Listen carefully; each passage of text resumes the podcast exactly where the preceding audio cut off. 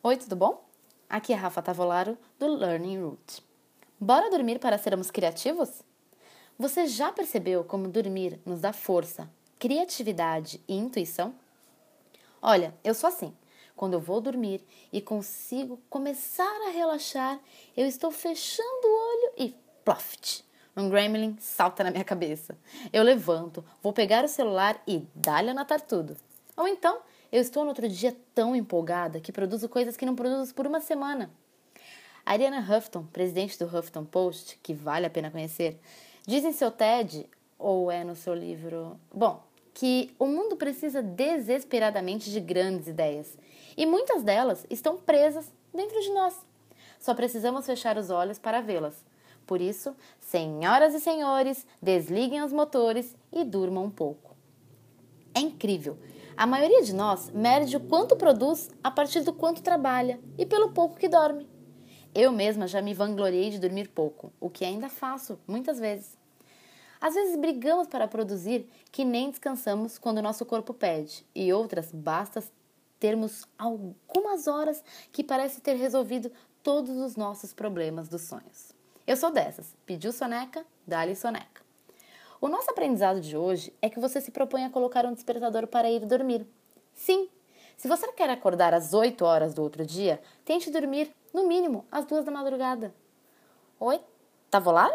Tá louca? Seis horas? Mas os experts não dizem que no mínimo oito horas? É isso mesmo. Você sabe, então já dorme essas oito horas? Crianças são 10 e bebês 12, sabia? Imagino que você muito provavelmente se encaixe na maioria e não durma as 8 horas que todos os cientistas já comprovaram serem necessárias para o nosso corpo.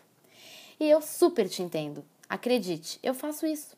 Assim como eu, você deve fazer porque quer ter um tempo para ti, porque trabalha em dois turnos, dois trabalhos, tem filhos, uma casa, marido.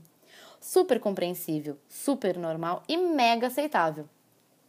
Mas por que disse no mínimo seis horas? Assim, se você dorme de 6 horas para menos, normalmente, calcule no seu despertador 6 horas antes para ir dormir. Se você dorme entre 7 e 6 horas por noite, tente colocar 7 horas antes. Se você dorme entre 7 e 8, excelente. Coloca 8, que tudo na nossa vida é hábito. Mas não se estupre, faça aos poucos, no seu tempo, até que você chegue às 8 horas tão sugeridas por cientistas. Eu sugiro, durante essa semana, pois você tem alguém aqui falando no seu ouvido, eu. Tenta mesmo, viu? Vai valer a pena.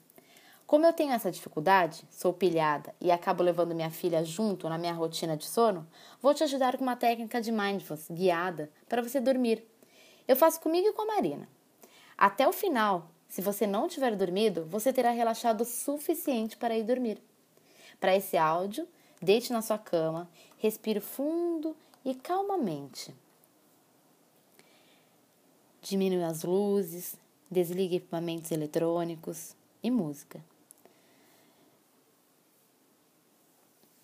Imagine-se afundando com segurança e conforto na cama. Finja que o colchão é um enorme marshmallow. Imagine seus dedos dos pés afundando mais e mais nesse marshmallow confortável. Agora todo o seu pé, suas pernas começaram a afundar, elas afundam completamente, seus joelhos, coxas. Agora sua cintura começa a afundar, sua barriga, o dedo das mãos. Seus braços começam a afundar nesse marshmallow, seu peito, seu ombro, pescoço, nuca, alto da sua cabeça. E agora você está nesse local seu, só seu, macio e confortável, seguro e intocável. O sono não só renova minhas energias, como me dá força para o próximo dia.